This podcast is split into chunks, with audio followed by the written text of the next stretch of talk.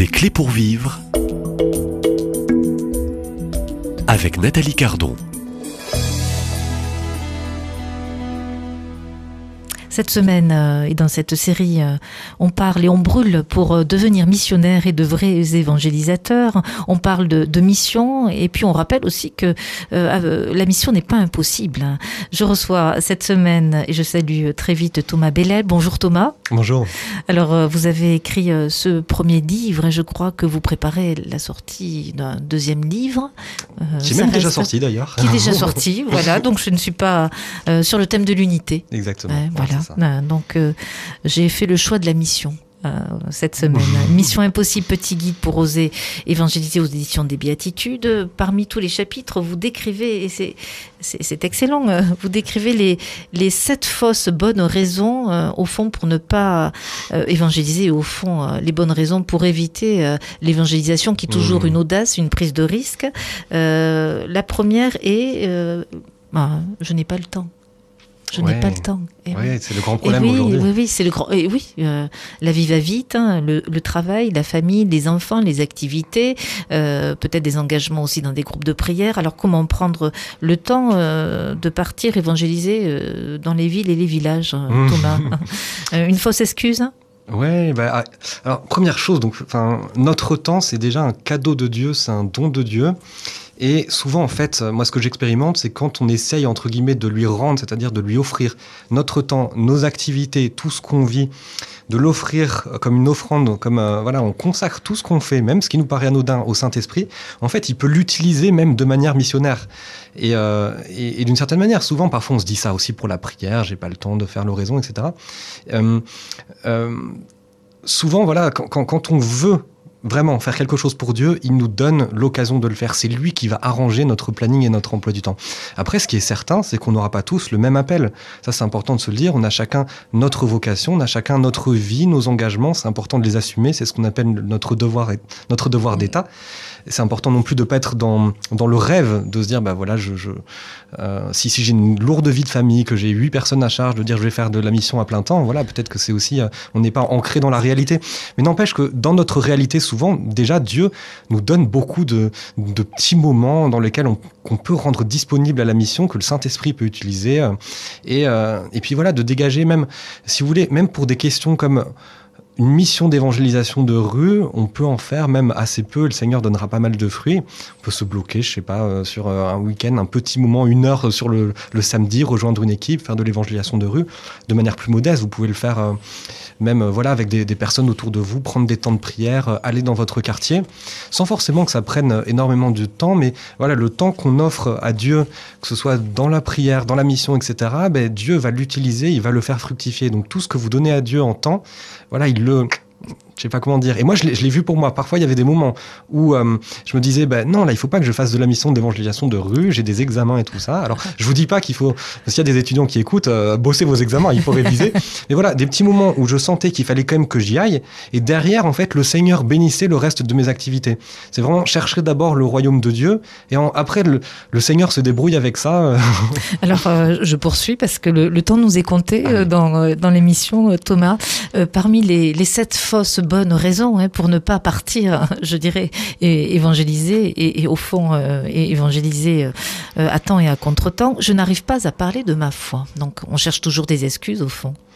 Ouais, mais ça en même temps, en même temps, je peux comprendre parce que c'est vrai. Je suis complexé, j'ai peur. Ouais, ouais, et puis on peut avoir intériorisé, euh, voilà, une forme de, euh, parfois de laïcisme, de dire, ben voilà, euh, la foi du domaine de l'intime, etc. Et parfois on, on, sait pas trop comment mettre des mots là-dessus. Et je connais parfois des chrétiens qui ont une vraie ferveur et tout ça. J'ai pas du tout envie de le juger, mais qui ont comme du mal à, à sortir ça. Et ça peut être, on peut faire l'exercice soi-même déjà dans sa chambre, d'essayer de poser des mots, d'essayer de réfléchir, d'avoir un temps d'introspection d'essayer de poser des mots sur sa relation avec Dieu, sur ce qu'on vit avec Dieu, sur notre vie avec Dieu, comment est-ce qu'on peut le formuler, comment est-ce que, si vous voulez, d'une certaine manière, on bâtit le témoignage qu'on va ensuite transmettre aux autres?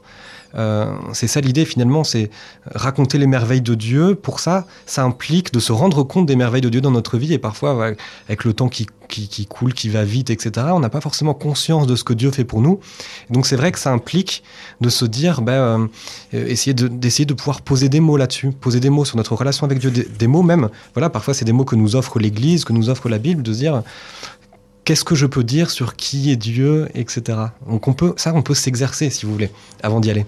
Alors toujours euh, dans toutes ces mauvaises excuses pour éviter peut-être de se risquer, hein, au fond, de se risquer dans la mission, euh, je ne suis pas compétent ou je ne suis pas compétente.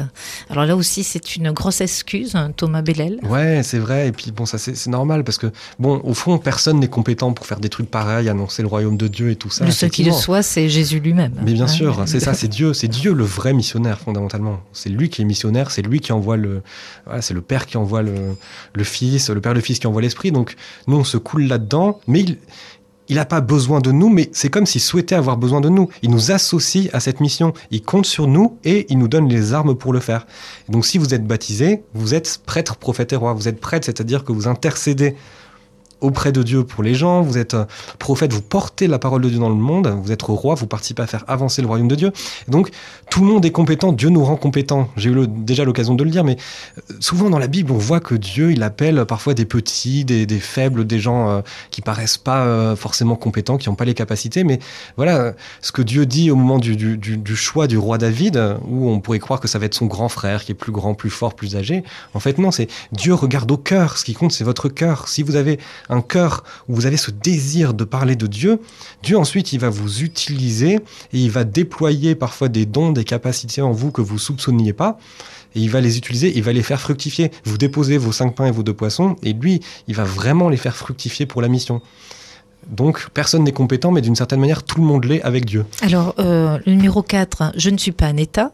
Euh, vous donnez aussi l'exemple là, page 52, de l'apôtre Paul, qui décrit dans ses lettres et dans les actes des apôtres avoir connu de grandes épreuves et beaucoup de privations. Vous écrivez, il a eu froid, il a eu faim, il a manqué de sommeil, il a été flagellé euh, au moins à trois reprises. On ne compte plus le nombre de fois qu'il est passé par la case prison. Est-ce que cela l'a empêché d'évangéliser? Bien sûr que non, au contraire.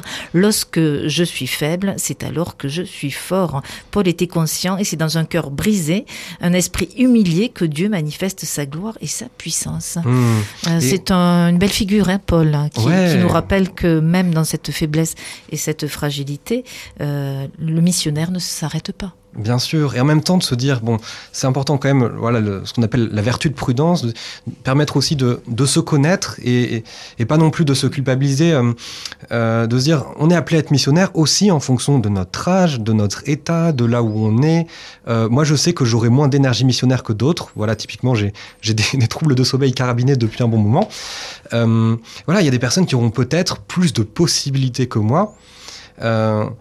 Donc c'est important de réfléchir aussi à notre, à notre état, de faire preuve de discernement et tout ça, mais de se dire, malgré ça, le Saint-Esprit peut quand même l'utiliser, peut quand même nous, utiliser, et c'est pas une excuse a priori. Il faut le prendre en compte, mais à travers ça, Dieu nous utilisera quand même. Alors ce qui est intéressant, on poursuit toujours, euh, vous donner un peu, c'est vraiment un petit guide. Hein.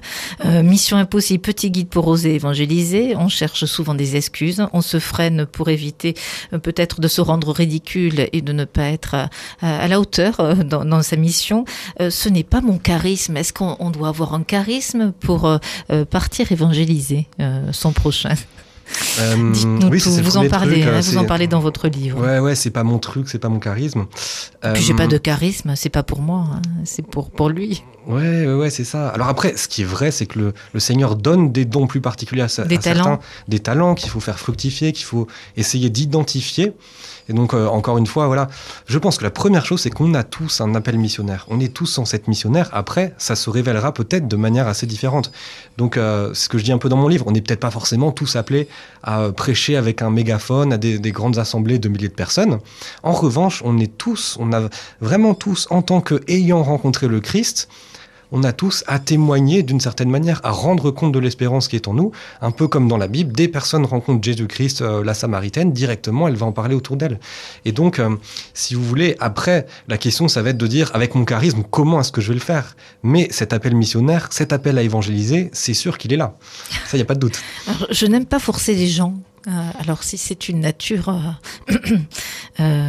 c'est aussi un des éléments qui peut aussi freiner Bien sûr, et ça, euh, effectivement, c'est la distinction entre prosélytisme et évangélisation. Et c'est de se dire, euh, euh, voilà, parfois on a l'impression qu'on va embêter les gens et tout ça. Et ce qui est sûr et certain, c'est qu'il faut pouvoir respecter la liberté des personnes. Ça, c'est certain. Quand on va les voir, il faut que L'idée, c'est pas d'avoir une sorte d'emprise sur eux, euh, d'essayer de les manipuler, d'essayer de les contrôler ou je sais pas quoi. Et si jamais ils ont pas envie de parler de Dieu, ben on secoue euh, la poussière de nos sandales et puis on va voir ailleurs. Mais c'est de se dire, euh, euh, avant tout, ben voilà, c'est avant tout, c'est Dieu qui libère du péché aussi. Donc même sur la, un petit peu sur la conception qu'on peut avoir euh, de la liberté. Oui, donc on, effectivement, c'est important de euh, de nous adapter à l'ouverture du cœur que la personne va avoir, la disponibilité qu'elle va avoir. Si elle veut pas nous parler, on l'accepte complètement. Mais c'est de se dire aussi, euh, fondamentalement, notre première liberté, c'est la liberté d'accepter Dieu et de le vivre, vivre avec lui en fonction de, de voilà, de son plan pour nous. Et donc, euh, à l'inverse, l'esclavage, c'est d'abord celui du péché, quoi dont celui dont Jésus-Christ nous libère. Alors, euh, tout ce qu'on peut entendre dans les fausses ou bonnes raisons euh, de ne pas évangéliser, euh, euh, l'évangélisateur, en fait, sa passion première, c'est la passion des âmes en vue de l'éternité, en vue du royaume. C'est ça. C'est ça votre moteur, Thomas? Oui, c'est ça. Et donc peut-être qu'aujourd'hui, euh, effectivement, c'est, euh, on en parle peut-être un, un- un peu moins parce que peut-être qu'il y a eu des époques où on en parlait, mais euh, voilà, peut-être, euh, je dirais pas mal, parce que, mais voilà, c'est de se dire, bah, c'est vrai que notre vocation, c'est le ciel, c'est l'éternité, c'est la vie éternelle. Euh, Cette vie sur terre peut être très belle, parfois aussi avec des épreuves, des combats, tout ça. Tout ça, c'est une euh, préparation d'une certaine manière à ce qui va se passer après. Est-ce qu'on peut parler aussi de cette préparation comme un véritable combat ici-bas? Bien sûr, oui, oui, un combat. L'éternité n'est pas gagnée? Alors, euh, d'une certaine manière, moi, je vais vous dire que oui. Je vais vous dire quand même que oui, parce que Jésus-Christ a tout accompli à la croix. Donc ça, c'est important de se dire que le mal a été vaincu, que Satan a été vaincu, mais voilà, il y a comme un sursis qui lui est donné de son action pendant le temps sur Terre, qui est juste un sursis, qui est vraiment juste un sursis. C'est-à-dire, c'est important de se dire, Jésus-Christ a vaincu le, le démon à la croix. Donc c'est d'abord une bonne nouvelle qu'on annonce, mais c'est vrai que tant qu'on vit sur Terre, il y a du combat, il y a encore la maladie, il y a encore le péché, il y a encore euh, Satan qui vient nous titiller. il y, a, Et- il y a des âmes qui peuvent se perdre aussi. Bien sûr, ça c'est très important de se dire que, et ça encore, si vous voulez, c'est euh, c'est- logique par rapport à l'amour de Dieu. C'est que Donc c'est Euh, tout l'enjeu de la mission. c'est tout l'enjeu de la mission, c'est-à-dire que Dieu nous offre gratuitement son amour, il veut qu'on passe l'éternité avec lui, mais il va, il va jamais forcer personne. Donc euh, chacun a la possibilité en liberté euh, de, choisir de passer l'éternité sans Dieu. Donc ça, c'est une vraie chose qu'il faut avoir euh, en tête, euh, encore une fois, sans se culpabiliser, mais se dire que effectivement l'enfer existe, que Satan existe, et que c'est une vraie possibilité pour les gens de, choisir l'enfer. Et parfois, des personnes me disent, oui, mais est-ce que tout le monde, au, final, ne va pas se convertir, choisir Dieu? Bon, peut-être, mais en même temps, j'ai envie de dire, ben, pendant l'évangile, enfin, dans l'évangile, les gens ont vu Jésus, ils ont vu Dieu lui-même, ils, ils ont vu Jésus-Christ, et ça les a pas de certains de le refuser, de le mettre sur la croix. Donc, euh, ne jouons pas d'une certaine manière avec la vie éternelle des personnes. Mettons entre guillemets toutes les chances de leur côté en leur proposant dès aujourd'hui de pouvoir euh, déjà se positionner euh, en vue de la vie éternelle. Alors au fond, en résumé, le missionnaire qui évangélise, il évangélise pour montrer la direction de la vie éternelle et au fond du ciel. Oui, c'est ça, Jésus-Christ. Jésus-Christ qui est le seul chemin pour la vie éternelle. C'est celui qu'on montre. Alors, euh, osons être éveillés, réveillés euh, peut-être euh, cette semaine, aujourd'hui, demain, après-demain, réveillés dans bah, sa, sa mission qui est une mission propre. Euh, Thomas Bellel, auteur de ce livre Mission impossible, ce livre est véritablement un petit guide pour euh, oser euh, évangéliser en tout temps et en tout lieu, quelles que soient ses origines, quel que soit son profil, quelle que soit sa vocation. La mission, elle est ouverte à tous, elle est ouverte pour montrer cette direction de l'éternité. À Mhm. demain. Merci.